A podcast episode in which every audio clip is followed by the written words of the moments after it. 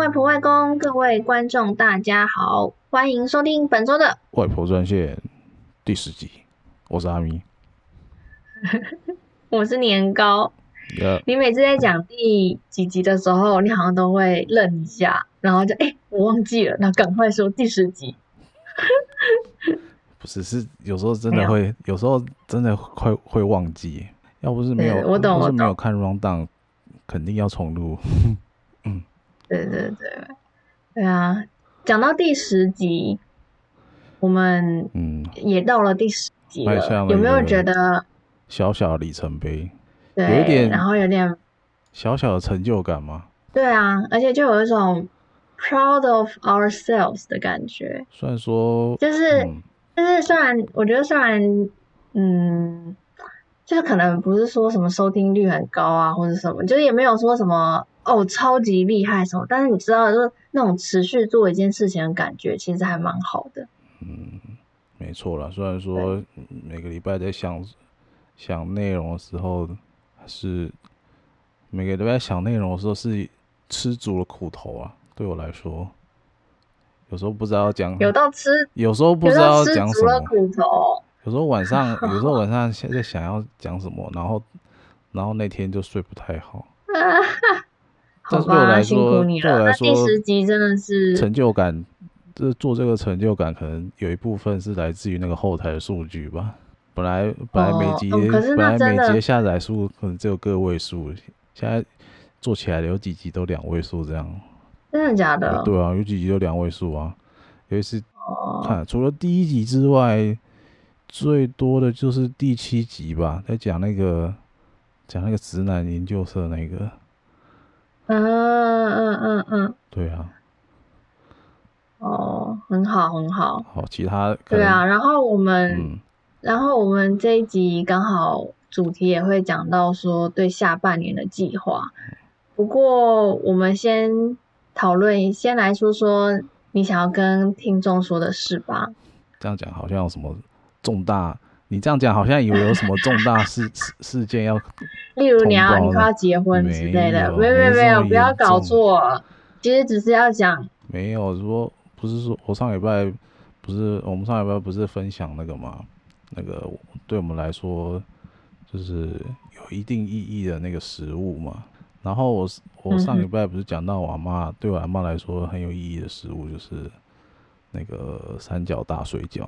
嗯哼。然后那时候那时候那时候是突然想到，然后那天录完回回，我又隔天又想了一下，就突然想到，就突然在脸书上看到有广告，广告说。斗牛士三千元在特价，然后我就想说，哎、我小时候真的很常去吃斗牛士，哎，而且那边就是怎么讲，承载了很多就是美好的回忆，这样了。除了除了、哦、对啊，所以你都跟谁去吃？就是跟家人去吃啊，就是不管。那美好回忆是在于吃啊，吃。庆祝？庆祝啊、哦，所以是真的，就是、所以就是很好吃，对，就是很好吃啊。我到现在对他最有印象就是他那个玉米浓汤配大蒜面包，还有那个、嗯、还有那个蘑菇酱，然后再后来、哦、再后来再后来一点就是那个大蒜酱，那个大蒜酱是是我我爸推荐推荐给我们的，然后说他就说他以前他记得吃斗牛士的时候都会加一个大蒜酱，我想说奇怪，我以前就没有吃过这个啊，然后后来他。跟那个服务员一点，然后酱一上来一沾，哇，真的是沾下去真的是惊为天人。哇，所以说不定是神秘菜单。就是一个，就是他服务员先问你说你要黑胡椒酱还是蘑菇酱，但是他不会跟你讲有大蒜酱这个东西。哦，哇塞！对对对。哎、欸，那这样子我回台湾的时候要不要来去吃一下斗牛士？可以啊，这个就是好像我记得佛佛老饕的这样。我记得那个是不是通化街那边有一家？没有，我现在查谷歌啊。我，我就是看到那个广告之后，我就查一下谷歌。我想说哪里还有斗牛士？斗牛士怎样？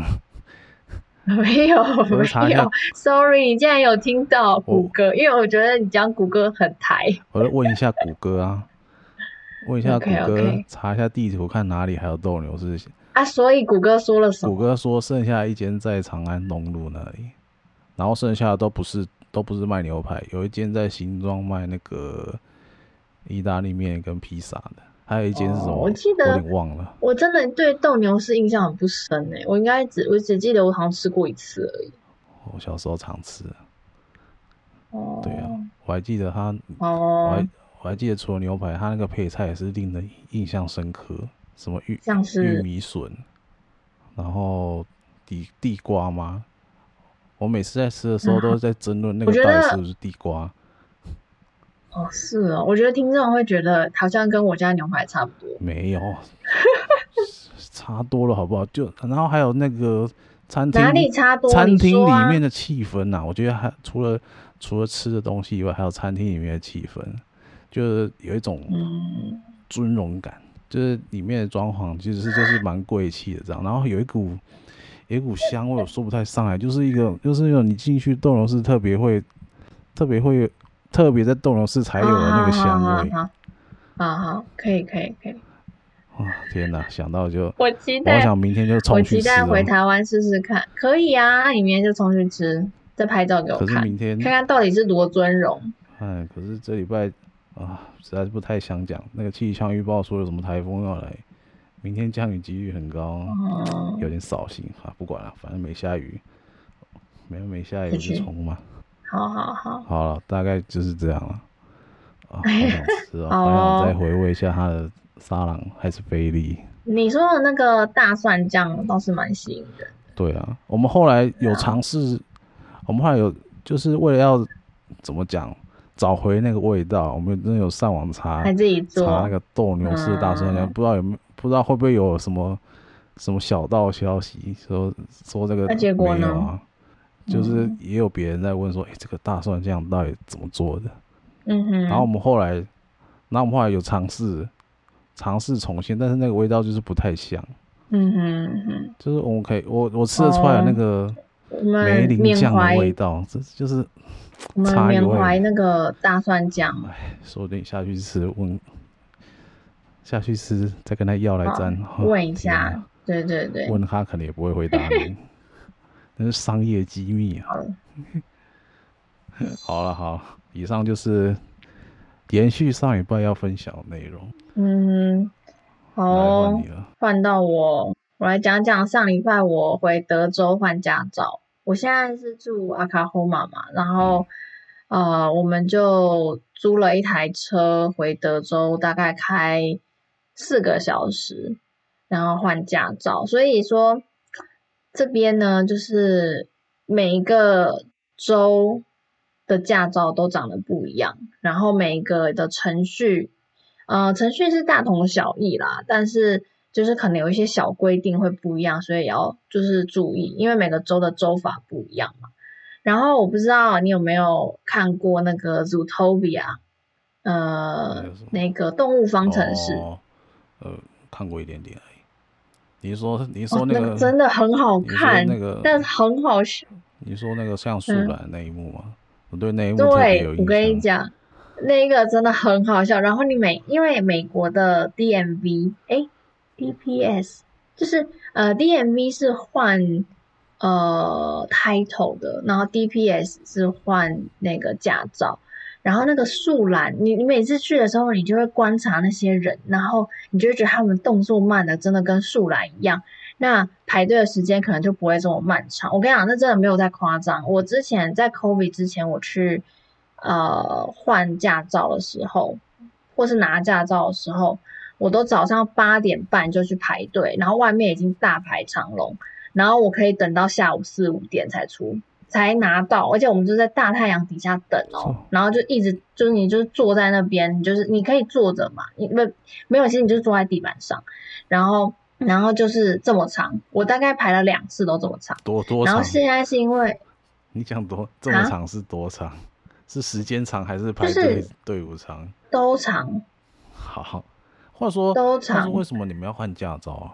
我们我们我们台湾办完就是，因为没到六十五岁呃不是才才需要可能可能没几年哦没有没有，我们这边的驾照是看签证，就是因为我们不是公民嘛，哦、我们也不是没有绿卡，所以他就会依照你的签证年份去给你驾照。就是比如说我的学生签是三年，那他就会给我三年的那个 OPT，反正就是学生签的那个期限。那第一开始的时候他会给你就是呃到你。就是毕业结束的那一年，那你也要去换。然后，呃，台湾德州的话是，呃，因为德州的驾照跟台湾好像算是有合作，所以你如果有国际驾照，你可以用寄的寄到休斯顿，休斯顿的一个就休斯顿 Embassy 去换台湾的，呃，就用台湾驾照去换美国的驾照，你就不需要再考一次。但是大部分的地方。还有大部分的国家都是需要再经过美国的笔试跟路考。哦，对，就是这样。所以哦，然后每个州的驾照都长得不一样。我觉得德州的新版是蛮漂亮，它的旧版有点丑，但它最近有出了一款新版，就亮亮的，然后还有一点光，就是那种有设计的光，然后觉得嗯，蛮挺好看。嗯，对，诶，我刚刚还想要讲一个。诶，忘记了，对，驾照哦，没有没有，我要说，我那时候在，反正在现在 CO，因为现在 COVID 啊，就有实施预约制，我觉得这个预约制真的是太美好了。我想说，为什么美国人一开始就不能就用这个预约制呢？害我等了两天，就是因为我后来换了两次嘛，而且如果你我有搬家什么，你就要换。你就要换驾照，因为你那个地它上面有地址，嗯、那你就要把它换掉。对，所以所以什么？对，所以说 COVID 带来的好处，一大好处就是美国会开始很多地方实施预约制，你就不需要花一整天的时间去浪费时间排队，嗯、然后呢，只为了那短短的十分钟，甚至十十分钟都不到，然后你就走了。对，挺麻烦的。嗯，没错，真的。但是那个 Zootopia 强烈推荐给大家，因为真的还蛮像美国的场景。你说美国公务员吗？对，真的很好笑。好，好，那我们就开始今天的主题了。好了，今天我们要讲的主题是呃下半年的计划。下半年的计划。嗯，没错。好，先来。把这个文件打开。好，嗯，讲下半年的计划前呢，我们先来讨论一下上半年我们的回顾，然后再讲下半年的展望。那阿咪，你上半年是你有做一些什么事，然后让你印象深刻，或是让你觉得有所成长的地方吗？上半年就是被你找来做这个啊。做这个 podcast，然后就是可能本来我如果说没有在做这个的话，我每天都是就是蛮闲的啊，就是不不是在玩游戏，就是在看 YouTube 这样。自从在做这个的时候，可能就会可能就会多翻一下，比如说什么 Google 新闻啊，或者是什么呃，如果说要做什么主题，就去找什么样的资料这样。嗯，对对对。那看来生活稍微。稍微有一点重心吗？对，应该是这样。看来你的上半年因为我的 podcast 计划变得更更有充实、更计划、更充实啊！对对对，讲的真好。那你的生活我不知道哎、欸，这样算幸福吗？嗯、好像没什么好，好像没什么烦恼，就有点无，就可能有点无聊这样。哦，对对对，很好很好，我很开心。我的这个想法让你生活充实，好，也算是一大的什么一大的 bonus。然后还有上上半年，我记得还有一件事情啊，就是那个、嗯、哦，你不是开始写剧本吗？我们英文系这个十十年专场毕、嗯、业公演的十年专场，这个要说出来的话，可能就是八字还没一撇，因为剧本还没写完。本来本来去年啊，去年有一个去年是有个学弟负责说他想要做一个原创剧本，但是可能因为他工作忙嘛，嗯、然后他可能丢出来的东西被学学姐疯狂打枪，然后他就说啊，可能忙真的忙不过来，可能没有时间改，然后后来又改成说，哎、欸，然后改成说，哎、欸，要不要就直接改现有剧本这样？然后后来后来就说可能又要一个人来带头做这件事情，然后然后问了爸老半天没有，我想说好吧，那就就我来做，然后就就已经决定好改编什么剧本，然后一直弄弄到现在是快好了啦，但是快好了，就是差一点就是差一点是最难的部分，就是现在就是卡在后面那个大那个最。最后面那个高潮部分要怎么去，怎么来写？收对，怎么收这样？嗯哼，嗯哼嗯哼，已经七月了，哦、其实有一点怎么讲？虽然说，虽然说他们都说可能不敢，没有什么压力，但是，但是我心里是想说啊，如果再拖下去，可能大家都真的都忘记了，然后这事情是不是就不用做了？哦、对啊，对啊，所以这是。有点，所以这可能也算是你的下半年计划吧，算是，是要尽快把有点有点头痛。嗯，对我来说。哦，对那我来讲讲我的上半年。我的上半年呢，就是，嗯，我的那个主管呢，就是其实去年就已经有一个离离开嘛，然后结果今年的三月吧，又另外一个离离开。然后离开是去别的公司，然后呢，所以就等于有另外就大主管后来就先下来当 lead，所以我觉得整个上整个工作上算是变动蛮大的，然后学习的东西变很多，我也要开始教新人，然后主管是有说，就是他。我的前主管那时候就跟我说，他觉得我要再更有自信一点。那公司也有意思，就是觉得如果说我时间到了，那我也可以就是当 lead。但是因为有有，有加薪吗？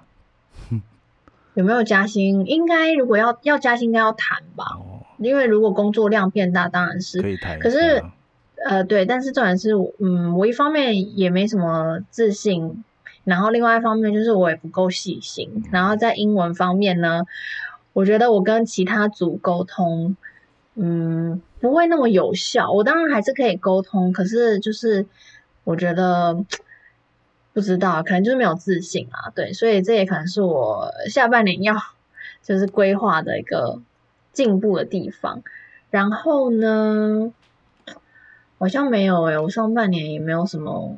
然后就是也是开始这个 podcast，那那时候就听到外婆，就是外婆那时候回台湾的时候，外婆跟我聊天嘛，然后就讲到说她眼睛不好啊，不能，嗯，就是看电视不舒服啊。然后我买收音机给她，她就说哦，收音机的人讲话都好吵啊，又不是又不是我在讲，所以我就想说，嗯，那或许就可以来试试看 podcast。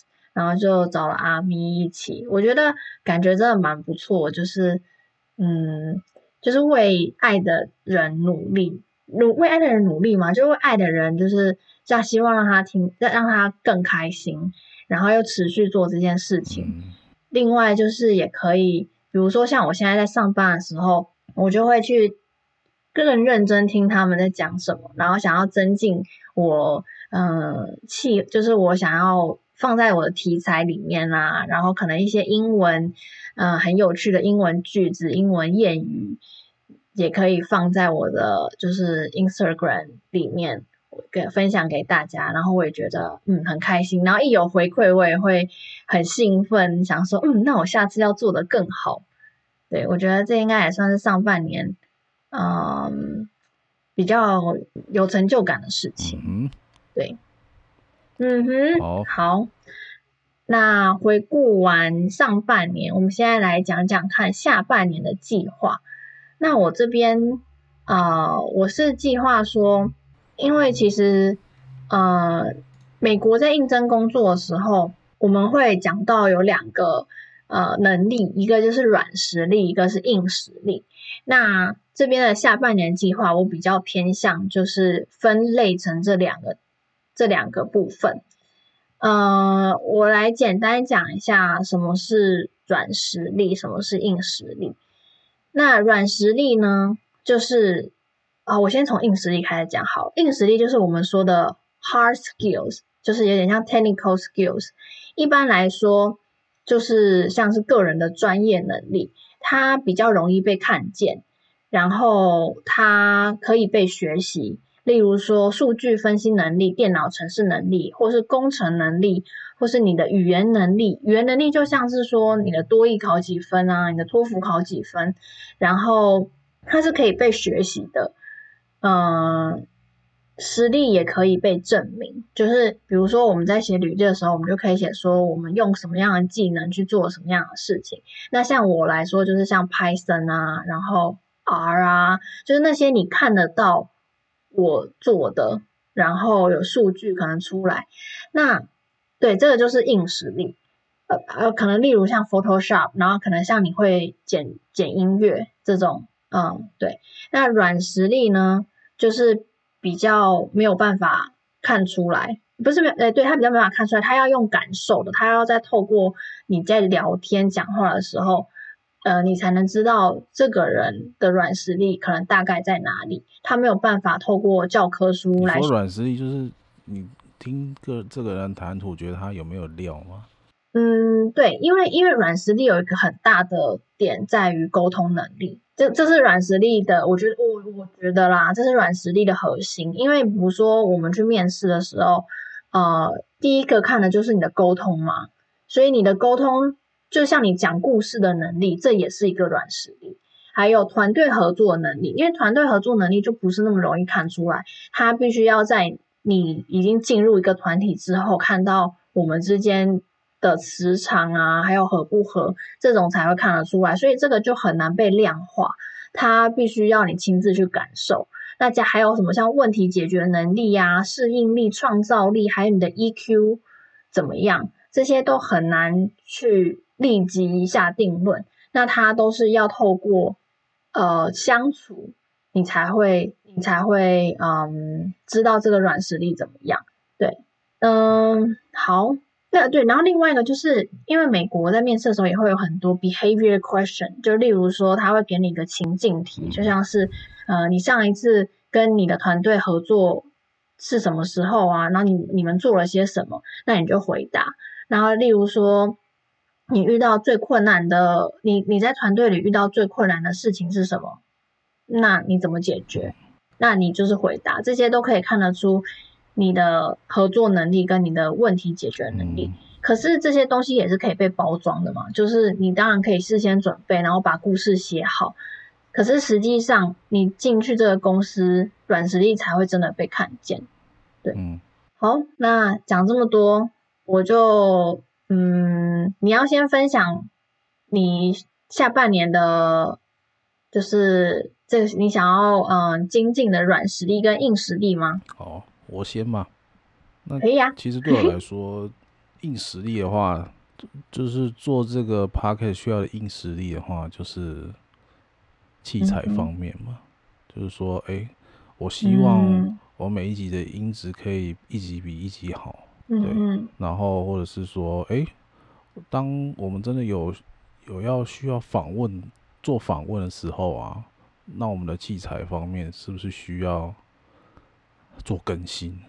对不对？不管是说，嗯，不管是说你那边或者是我这边，对，嗯、可能对我来说，其实器材器材这边对我来说就是所谓的硬实力，就是剪辑方面可能可能对我来说。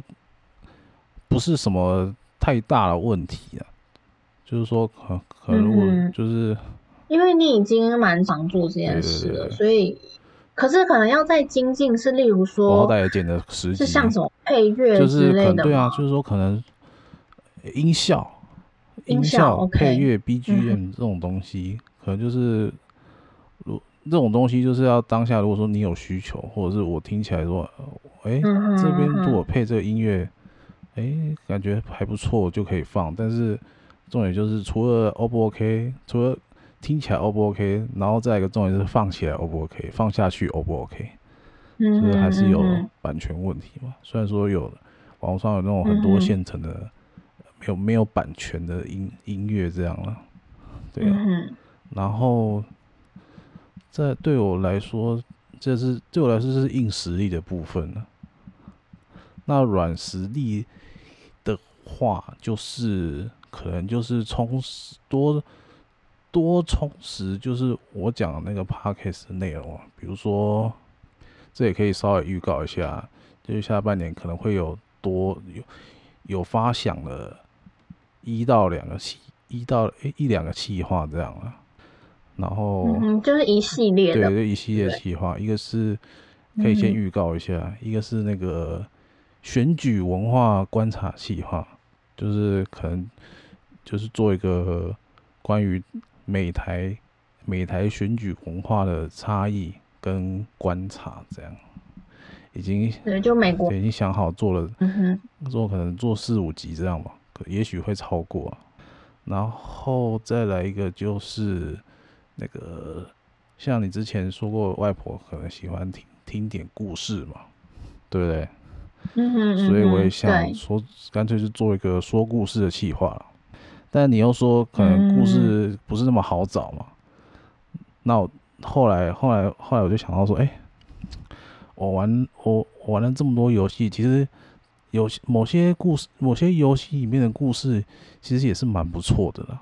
哦，对啊，嗯，听起来蛮有趣的。对，所以所以我想到我就觉得蛮有趣的。但，但是就是，对，对对，我以前玩的游戏是像什么？我是像绝代双骄。那种就有一点对啊，对啊，对啊。OK OK，但是就是在做这可能需要注意一点细节，就是它那个你要如何把游戏里面的文本可能顺顺的把它说出来，甚至还要浓缩到可能我们一集要做三十分钟这样嘛。而且还要有趣，而且还要讲的顺又有趣，这样这可能是对对对，可能是下半年。下半年就做这件事情的时候需要呃注意的地方，然后再来一点就是、嗯嗯、可能。就是怎么讲啊，改善自己的一些语病吗？嗯、是我觉得这这种问题通常是发生在你你可能没有你准备不足的时候，对啊，嗯、可能就是如果说也是可以这么说啦，啦但是我觉得我觉得。嗯，我觉得也可能跟你的习惯有关系，就是说话的习惯。这种就是对对，可能我哇，现在还没有想到要怎么改。OK，我觉得可以看一些像是演讲的影片之类的吧，TED 之类的。就是呃不对，但 TED 呃 TED 有讲中文啊。就是那时候有，就是因为剪辑都是我在剪的嘛，其实就是有时候因为你听自己讲话，就是。怎么讲？有时候会 难受到自己听不下去，想说靠啊靠啊！我怎么讲话讲起来这样子支支吾吾、结结巴巴的，听起来就很呃不舒服。可是我觉得你讲话，嗯对，可是你讲话我觉得很容易顿，但我也说不上来是为什可能就是你习惯，就是边想边讲啊。有时候突然突然想想啊，哦、靠呀卡住了。然后就讲不出来，然后突然，然后就开始结巴这样。嗯，OK，那真的是，或许就是说这这部分我，嗯，我觉得可以给的建议，可能就是我们要多熟悉我们的内容，然后大概脑子里会想说，我们大概在这个部分讲什么，这个部分讲什么，这个部分讲什么。那如果有好像一点生疏或不熟悉的话，就再去钻研一点对。而且就是。不熟悉，就是不止、嗯、不止不是只有你听得出来，观众也听得出来说哇啊，你你这样你还 你还讲没准备好这样，啊、这种感觉就是不太好。对对对对对对，没错没错。然后以上这两点可能就是我下半年要怎么样改进自己有关于软实力的这个部分。然后最后一部分就是把我的剧本写完，嗯、就这样。Sounds perfect。好，接下来来说，我觉得你下半年会很充实。接下来换来说说你的吧。好，诶、欸，我是比较有列点式的，所以列点就是我已经把它写下来，这样的话比较清楚。好，我先讲我的硬实力的部分。嗯，硬实力部分我有设几个目标。嗯、首先那我就先从 Podcast 讲起。因为 Podcast 现在真的是可以说占我蛮多时间，因为我花我会想，就是就像那个阿咪刚刚说的，他会一直去思考说我们这一集或者下一集要讲什么。那在思考讲什么的时候，你平常生活你可能就要去收集素材，然后去知道说要怎么样让这个内容变有趣。我觉得。也算就是感觉生活品质也有所提升，因为让我就是就例如我刚刚说到去上班啊，我会更想要融入这个呃群体，因为我可以我知道我可以分享给听众跟分享给外公外婆啊，我会感觉更有动力去融入。那嗯，Podcast 的目标就是我我希望可以一直持续做到年底，那到十一月底可以至少呃多二十五集。嗯，那就等于说，呃，希望一个礼拜一集啦。那那个到十一月十一月底，应该是我看哦，现在是七八九十十一五，可以了，可以了。啊，五四二十哦，那可能是二十集啦，二十五集我觉得有点太多，对，大概二十集。那 IG 的话，因为我昨天呢，就是还特别去看了一下，就是 Instagram 的演算法，然后跟 Facebook 的发文频率，怎么样才会促进嗯那个点阅率？那那时候看到是说，IG 每个礼拜两则，一个礼拜一个 Reels，Reels 是 Instagram 最近的新功能，它是可以就是拍影片什么的。那因为 Reels 的好处是它。比较容易散播到不是你的 follower 的人，抖音，所以对对对对对对对，没错没错，就很像抖音。对，那还有讲到限动，可是因为我在限动其实遇到的问题就是，我觉得 follower 现在没有很多，那我发限动感觉没有什么用，可是那个网络上又说你就是要多发，你才会让别人多看到你的呃你的 IG 账号，这个我可能也要再去思考一下，对。啊，然后我也有就是在写文章，我希望我的文章出产量两个礼拜可以一篇，那到十一月底可以啊、多十二篇这样。对，至于要怎么精进，就是这个他们的被观看的呃曝光率，我就想要去学 SEO。那 SEO 就是呃简单来说就是比如说他会教你 hashtag。然后关键字，那 Google 搜寻你的时候，Google 搜寻一些关键字的时候，可以搜寻到我的文章。对，就是类似这个流程。可是我还没有想到说，是到底要呃花钱，就是可能上课，还是说用看 YouTube？嗯。我现在这样讲出来，我是觉得初步我可能先去看 YouTube，看有没有一系列的课程。然后如果在看完实际操作的时候，觉得还是没有达到成效的话，那可能再花钱去上课吧。对，那再来就是 SQL，SQL 呢，就是是我工作上，呃，应该说我找工作上非常需要用到的一个技能。它是资料，呃，关联式资料库，就是反正它就是一个语法。对，那我这边不多不多做讲解，怕大家觉得很无聊，所以我要会做的也就是，呃，我会上网课，免费的网课，然后做一些练习题。那为的是希望我明年可能换工作的时候面试需要，因为 SQL 在我的这个产业领域里是非常非常重要的技能。对，最后一个呢，就是看完一本英文书。它看起来是一个，可能对很多人不是什么问题，但是我真的很难完整的看完一本英文书。我说的也不是故事书，就是一本可能就是一般一般像中文那种厚度的书，不管是小说啊什么都好。因为我看英文书的时候，我很容易飞熬然后我也觉得没有很有趣，而且还要可能有时候还要去查字典，什么都会干扰我想要看英文书的动力。那我真的就是希望我。可以实现这件事情，对，阿咪，你有什么想法吗？你可以给我一点 feedback。SQL，英文书哦，哦，没，英文书啊，都可以，都可以，就针对我刚刚说的。我就觉得你那个 IG 啊，真的是发太多了，uh. 不用发到，我真的，真的是不用发到那么多。对哦，每个礼拜两则。OK。我觉得可能其实还是要重点重点内容，可能三最多就三折这样吧。嗯哼。那那个至于，而且而且我就在想排版啊，因为我就觉得排版感觉也很重要，而且我感觉好像大部分比较好的点阅点阅率都是都不是在介绍我们的 podcast，都是我在分享生活，或是我在分享英文。嗯。这才是我觉得有点困扰的地方。我每一次分享我们的 podcast，就是第几集，然后讲什么，都没有什么点阅率，而且按赞数都超少。然后发吃的啊，发英文啊，然后就是按赞数就比较高。嗯，对啊。哎，看来，嗯哼，就是可能搞错重点了嘛，只是是这样吗？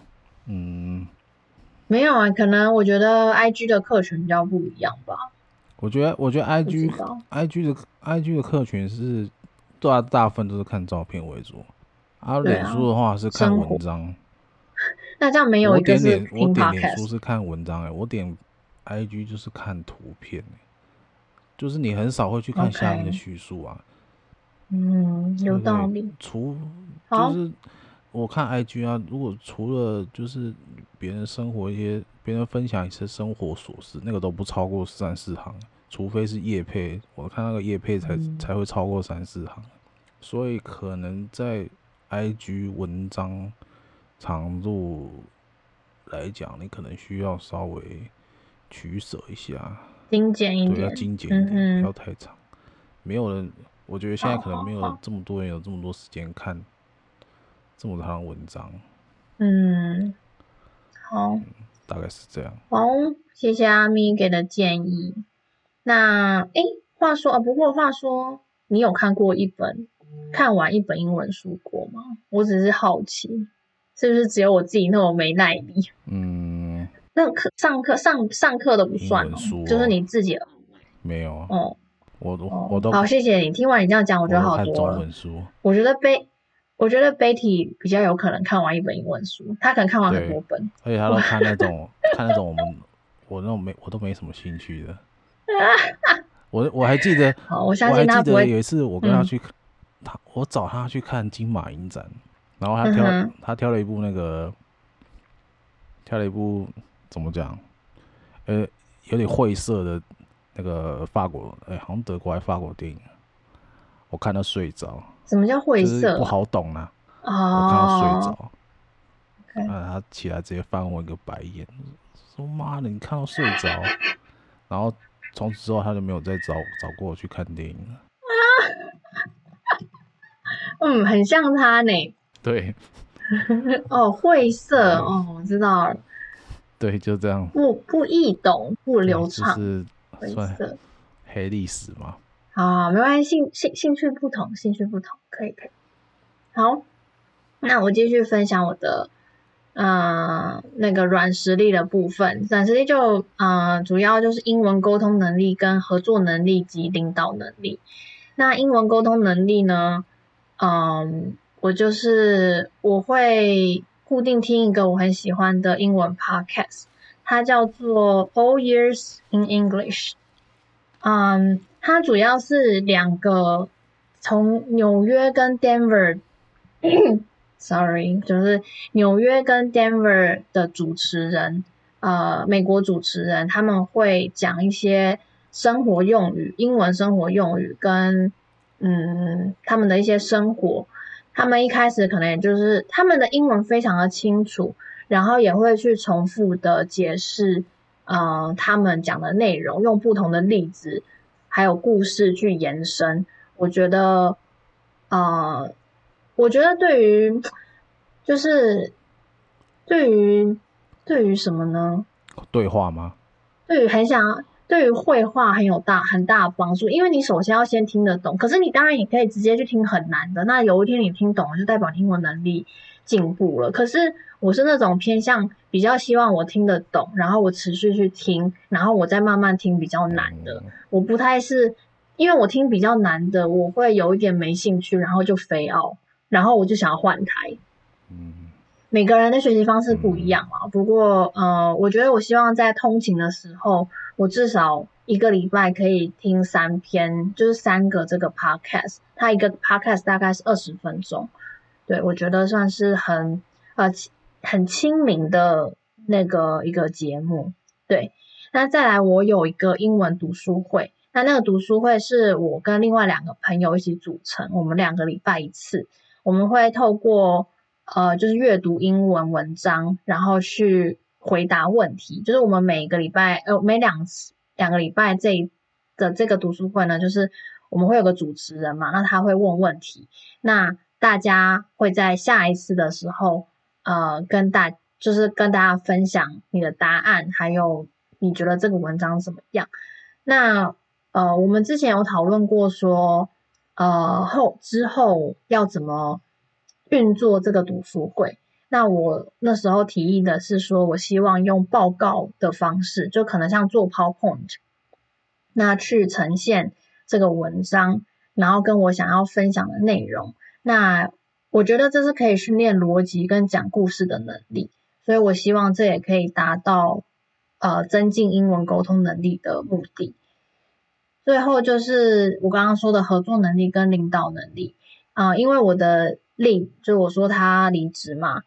然后我希望我可以，我觉得我最大的问题还是在于自信心，就是我在请别人做事情的时候，就是说我想要去，我觉得这件事情可以怎么分配，但是我有一点畏畏缩缩，因为我觉得我好像我好像不到可以这样做，然后我就不敢。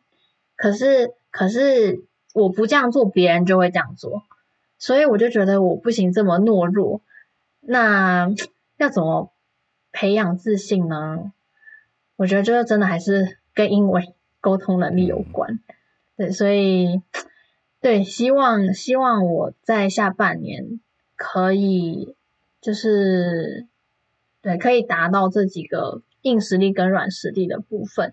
那我们年底就可以再嗯再回顾我们现在的展望。有没有做到，或是有没有进步？嗯哼，那当然，我跟你讲，我们我回去台湾，我们要录的可多嘞，嗯、是不是感觉很忙？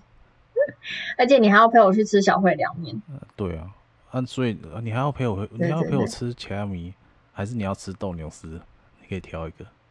我觉得吃奇亚米好了，因为斗牛斗牛是那个大蒜酱嘛，没关系，我们再再看。你还有五个月，而且而且而且，对对对，而且小汇凉面或许我可以跟，因为小汇凉面我是想说也可以跟和平的人，因为那个我不是说他在和平，就是他给我的是和平的记忆嘛，所以或许也是可以约和平。对对对，然后我跟你去吃你的奇亚米或是斗牛士。好啊好啊，到那个这这一个前前个月再说。再说啊。对了对了，好哦对对对，然后最后我们的诗词分享时间，哎，我们看看我现在录多少？四十五分钟。哦哦，可以可以，那应该还可以。好，嗯，好，我们现在那个哦，我这次诗词分享呢，我是要嗯，因为我们这个这一集是在讲下半年嘛。那我觉得就是比较有一种新年新希望的感觉，没有到新年啦，就是半年新希望的感觉。所以我选择了一首是陆游，宋朝陆游的《游山西村》。那我来念啊、念这首诗给大家听：莫笑农家腊酒浑，丰年留客足鸡豚。山重水复疑无路。柳暗花明又一村，箫鼓追随春社近，衣冠简朴古风存。从今若许闲乘月，驻掌驻帐无使夜叩门。对，那我相信大家最常看到的一句话就是“山重水复疑无路，柳暗花明又一村”。原来是出自于这首诗。